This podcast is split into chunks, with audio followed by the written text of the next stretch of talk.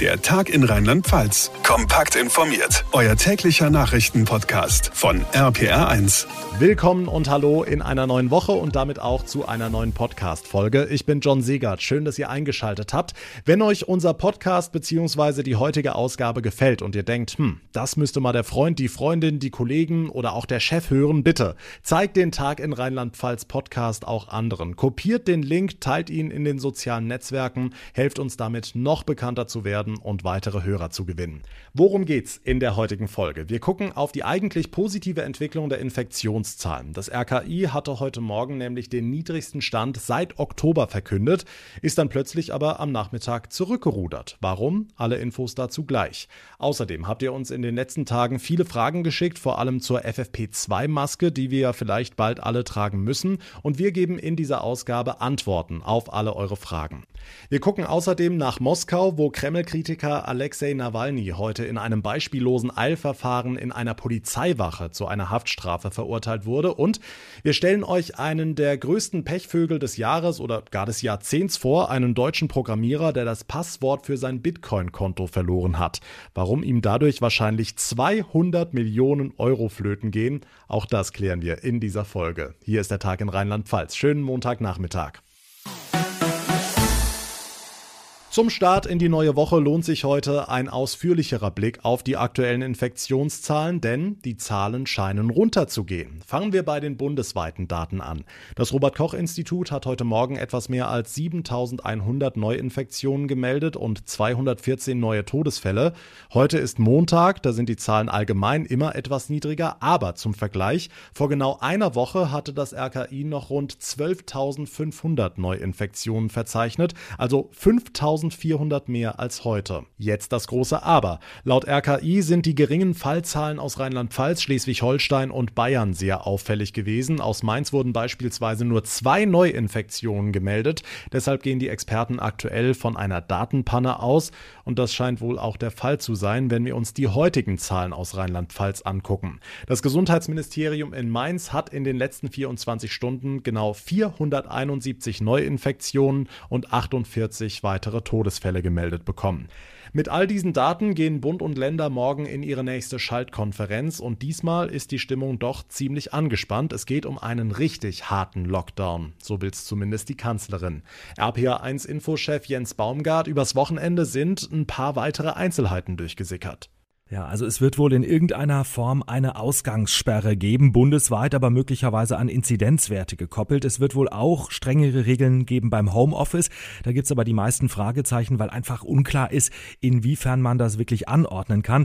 Und eine FFP2-Maskenpflicht ist offenbar auch im Gespräch, so ähnlich wie sie tatsächlich ab heute schon in Bayern gilt. Noch ist das alles Spekulation. Heute Abend ist nochmal ein Vorabtreffen mit Virologen geplant. Und natürlich gibt es auch Gegenwind aus der Wirtschaft zum Beispiel. Viele sagen, das ist wirklich zu hart, vor allem im Hinblick auf die Zahlen. Hm, Stichwort FFP2-Maskenpflicht im ÖPNV und im Einzelhandel. Es könnte ja gut sein, dass die auch bald bei uns in Rheinland-Pfalz gelten wird. Zu diesen Masken gibt es auch eine ganze Menge Fragen von euch, die uns in den vergangenen Tagen erreichen und die wir gerne hier im Podcast klären wollen. Wenn ihr auch Fragen zu einem speziellen Thema habt, könnt ihr mir jederzeit gerne schreiben über meine Facebook-Seite rpa1john oder ihr sucht bei Instagram nach John Segert oder ihr schickt einfach eine Mail ins Studio an studio.rpa1.de. Anja aus Kobern-Gondorf möchte wissen, FFP2-Masken sind ja Einwegmasken. Heißt das, ich darf die damit wirklich nur einmal tragen und muss sie dann wegwerfen? Dann wird das ja eine teure Angelegenheit, schreibt sie. Jens, wie sieht's aus? Also Einweg heißt in diesem Fall nicht, dass man die direkt nach einmal tragen wirklich wegwerfen muss. Einweg bedeutet, dass man sie eben nicht waschen kann, sondern dass sie eben irgendwann nach absehbarer Zeit durch ist. Also Experten sagen, acht Stunden lang darf man so eine FFP2-Maske maximal tragen und das muss jetzt eben nicht am Stück sein. Man kann die Zeit eben einfach auch aufaddieren, aber eben insgesamt nicht länger als acht Stunden, dann braucht man eine neue. Waschen darf man sie dagegen nicht, aber Anna und Jörg aus Hachenburg im Westerwald schreiben uns, wir haben gelesen, man kann FFP2-Masken reinigen, indem man sie in den Backofen legt. Ist da was dran? Ja, das geht tatsächlich als zusätzliche Maßnahme. Also 80 Grad, maximal 85 Grad, eine Stunde in den Backofen. Das ist für die Viren zu viel. Allerdings bitte auch nicht mehr als 85 Grad, denn dann leidet wiederum das Material. Noch einfacher ist es übrigens, wenn man sich mehrere FFP2-Masken besorgt und die einfach abwechselnd anzieht.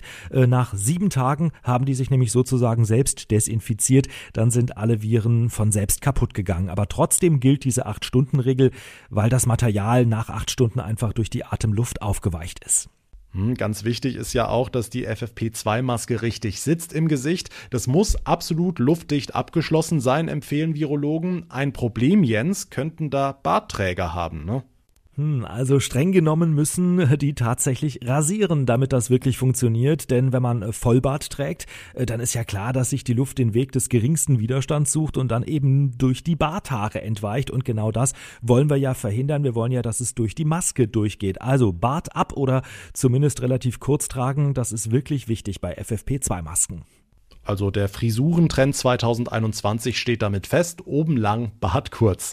Jens, abschließend noch eine spannende Frage zum Thema Impfung von Henning aus Bad Kreuznach. Sein Bruder arbeitet im Krankenhaus, ist schon geimpft, seine Mutter arbeitet in einem Pflegeberuf, ist auch schon geimpft und Henning will wissen, darf ich mich jetzt mit beiden wieder normal treffen, also auch zusammen? Hm, klare Antwort nein. Das war ja auch wirklich ein großes Thema am Wochenende. Außenminister Maas hat sich ja dafür ausgesprochen, äh, dass geimpfte Personen wieder mehr oder weniger am normalen Leben teilnehmen dürfen, zum Beispiel ins Kino gehen, äh, ist aber zurückgepfiffen worden aus zwei Gründen. Erstens sagt die Bundesregierung, wir dürfen da keine Zweiklassengesellschaft bilden, wenigstens so lange noch nicht, bis wirklich jeder ein Impfangebot bekommen hat. Und zweitens, und das ist der entscheidende Punkt, man weiß eben noch nicht so ganz genau, ob Geimpfte das Virus nicht doch weiter tragen können. Das ist ja entscheidend. Deshalb gilt im Moment, egal ob man geimpft ist oder ob man Corona vielleicht auch schon hatte, der Lockdown und die Lockdown-Regeln gelten für alle, jedenfalls im Moment noch. Der umfassende Überblick von Jens Baumgart. Vielen Dank. Wie kommen wir durch die nächsten Monate? Mit weniger Kontakten. So viel scheint schon vor der morgigen Kanzlerschalte klar zu sein. Heißt auch mit einer Pflicht zum Homeoffice. Die Befürworter sagen, das muss kommen, denn auch der Kontakt im Büro ist gefährlich. In Rheinland-Pfalz regt sich dagegen Widerstand. RPA1-Reporter Olaf Holzbach, warum? Was könnte gegen Homeoffice sprechen? Also dagegen spricht klar zum einen, dass es in vielen Berufen einfach nicht geht. Handwerk, Produktion, Einzelhandel zum Beispiel. Aber auch im Bürobereich ist Homeoffice nicht immer sinnvoll. Es gibt sehr, sehr viele Situationen, wo der unmittelbare Kontakt wichtig ist. Zum Beispiel bei Vertragsanbahnung, Verhandlungen oder in der Kundenakquise. Auch im Bereich von Teamarbeit geht viel Potenzial verloren, wenn man die Teammitglieder auseinanderreißt. Carsten Tacke, Hauptgeschäftsführer Landesvereinigung der Unternehmerverbände in Rheinland-Pfalz. Für ihn ist klar, eine Pflichtregelung ist sinnlose Symbolpolitik. Wo Homeoffice geht, werde es längst gemacht. Hm, Gibt es denn auch Zahlen dazu? Ja, es gibt eine Schätzung des IFO-Instituts. Demnach lag der Anteil der Homeoffice-Mitarbeiter in Rheinland-Pfalz im Dezember bei knapp 5 Prozent. Zum Vergleich, in Hessen sind es über 7, in Sachsen-Anhalt gerade 4 Prozent. Umfragen zeigen, dass im ersten Lockdown im Frühjahr mehr Beschäftigte von zu Hause arbeiteten als jetzt. Das ist Wasser auf die Mühlen derer, die sagen, wir brauchen eine Regel. Bei den Unternehmen wächst die Angst vor dem Bürokratiemonster. Nochmal Carsten Tacke. Der eigentliche Hauptaufwand liegt in dem vorgeschlagenen Anspruch auf Homeoffice. Wenn der Arbeitgeber jeden ungeeigneten Fall aufwendig ablehnen und das aufwendig begründen muss und das alle vier Monate wiederholen muss, dann ist das ebenso sinnlos wie aufwendig. Umgekehrt gibt es eben auch die Chefs, die grundsätzlich die Leute im Büro haben wollen. Es wird ein Streitthema morgen. Pro und Contra Homeoffice-Pflicht, einer der Punkte morgen Nachmittag bei der Kanzlerschalte. Dankeschön, Olaf Holzbach. Corona spielt natürlich auch in Russland eine große Rolle. Doch neben dem Virus hat Präsident Putin noch ein anderes Problem, das er seit gestern Abend wohl mehr denn je bekämpfen will, nämlich seinen erbittertsten Gegner, Kreml-Kritiker Alexei Nawalny.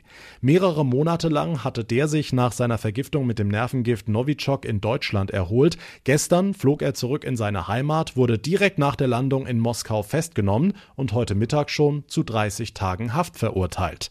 RPA1-Reporterin Tanja Holländer, das ging alles sehr schnell. Was wird ihm denn überhaupt konkret vorgeworfen?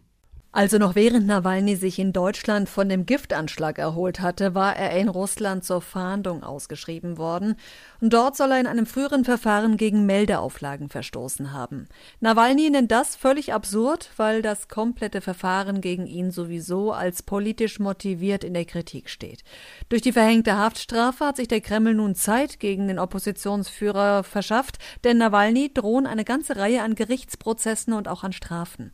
Er selbst spricht von einem Justizskandal und reiner Willkür von Russlands Präsident Putin. Und genau das wurde heute auch nochmal deutlich, denn statt in einem Gerichtssaal fand der Prozess im Eilverfahren noch in der Polizeiwache statt. Hm, und dort hat Nawalny seine Anhänger ja heute Mittag aufgerufen, für ihn zu protestieren und auf die Straße zu gehen.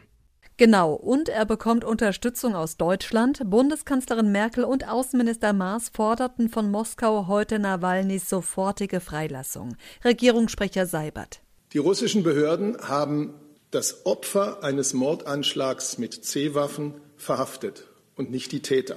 Die Bundesregierung ruft die russische Regierung daher nachdrücklich dazu auf, erstens Herrn Nawalny unverzüglich freizulassen und zweitens die Umstände des Chemiewaffenangriffs auf russischem Boden vollumfänglich aufzuklären. Russland verfügt dafür über alles Notwendige. Der Kreml, der zeigt sich wie schon zuletzt in der Vergangenheit von der ganzen internationalen Kritik völlig unbeeindruckt. Okay, gibt es denn inzwischen irgendwelche Hinweise darauf, wer Nawalny vergiftet haben soll? Genau das macht Nawalny wohl auch am meisten zu schaffen, denn während er in Haft sitzt, laufen die, die ihn vergiftet haben, noch frei rum. Hinter dem Anschlag stecken laut Nawalny Agenten des russischen Inlandsgeheimdienstes FSB und die hat er sogar namentlich genannt. Außerdem gebe es viele Beweise. FSB und Putin hingegen, die weisen die Anschuldigungen natürlich zurück. Allerdings muss man sagen, hatten im letzten Jahr auch verschiedene Labore schon die Vergiftung bestätigt und die EU hatte ranghohe russische Funktionäre Funktionäre mit Sanktionen belegt. Die Infos von Tanja Holländer. Vielen Dank. Kommen wir zu einem ganz anderen Thema, das jeder von uns kennt. Wir wollen uns bei unserem Online-Bankkonto einloggen oder bei irgendeiner anderen App, haben aber das Passwort vergessen. Meistens kein großes Problem, erstellen wir einfach ein neues. Blöd nur, wenn es das Passwort für ein Bitcoin-Konto ist. Das ist jetzt einem deutschen Programmierer passiert. Er könnte deshalb 200 Millionen Euro verlieren. RPA1-Reporterin Johanna Müßiger, erstmal vielleicht ganz allgemein für alle, die nicht vertraut sind mit Bitcoins. Was ist das und warum hat der Mann vermutlich sein ganzes Geld verloren? Also Bitcoins sind eine digitale Währung, für die ich keine Bank brauche. Ein Bitcoin hat einen bestimmten Wert, der ändert sich auch wie bei Aktien und damit kann ich dann Dinge bezahlen im Internet. Wenn ich ein Konto habe mit Bitcoins im Wert von aktuell 200 Euro, dann kann ich mir die zwar nicht auszahlen lassen in echtes Geld, aber ich kann mein Konto verkaufen und derjenige kann mir dafür dann 200 Euro überweisen. Dieses digitale Konto, auf dem mein Bitcoin-Geld dann drauf ist, das heißt Wallet. Und um darauf zugreifen zu können, brauche ich eben ein Passwort. Ja, und genau das hat der Deutsche verloren. Okay, also nicht aufgeschrieben oder Zettel irgendwo in eine Schublade gelegt oder so? Na, das Ganze ist wohl schon vor zehn Jahren passiert. Da war der Programmierer Anfang 20 und ein bisschen schludrig mit seinen Passwörtern. Auf seinem Konto waren die Bitcoins damals 140.000 Dollar wert. Für ihn war das eine ganze Menge, deswegen wollte er sein Konto damals schon verkaufen, hatte aber sein Passwort verlegt und auch die Backups, also die Sicherung des Passworts, haben nicht mehr funktioniert. Aus den unterschiedlichsten Gründen. Ja, und heute sind die Bitcoins 200 Millionen Euro wert. Achtmal hat er versucht, das Passwort auf dem USB-Stick einzugeben. Ja, noch zwei Fehler und der löscht sich dann von selbst. Krass, also das Kryptogeld ist damit jetzt echt ganz weg. Keine Chance, das irgendwie noch zu bekommen. Naja, also er hat sich jetzt erstmal damit abgefunden, wie er selbst sagt. Er lebt schon lange in den USA. Damals sei er aber sogar deshalb in eine Depression verfallen. Ja, inzwischen lebe er ganz okay damit, habe die Hoffnung aber noch nicht ganz aufgegeben. Die New York Times hatte jetzt über ihn berichtet und dadurch hätten sich viele Menschen bei dem deutschen Programmierer gemeldet. Natürlich auch Leute, die es mit ihren spirituellen Fähigkeiten gerne mal probieren wollen, aber auch Datenretter und Technikexperten. Ja, und da hofft der Pechvogel, dass er doch noch irgendwie an sein Geld kommt. Drücken wir ihm die Daumen, dass es vielleicht doch noch klappt. Dankeschön, Johanna Müßiger. Das war der Montag in Rheinland-Pfalz. Wenn euch die Folge gefallen hat, dann würde ich mich sehr über eine kurze Bewertung bei Apple Podcasts freuen. Und wenn ihr anderen von unserem neuen Format erzählt, zeigt den Podcast Bekannten, Freunden, Kollegen, der Familie, damit der Tag in Rheinland-Pfalz noch bekannter wird. Mein Name ist John Siegert. Ich bedanke mich ganz herzlich fürs Einschalten. Morgen begrüßt euch an dieser Stelle übrigens mein lieber Kollege Marius Fraune. Ich wünsche euch eine gute Zeit. Bis zum nächsten Mal und vor allem bleibt gesund. Der Tag in Rheinland-Pfalz, auch als Podcast und auf rpr1.de. Jetzt abonnieren.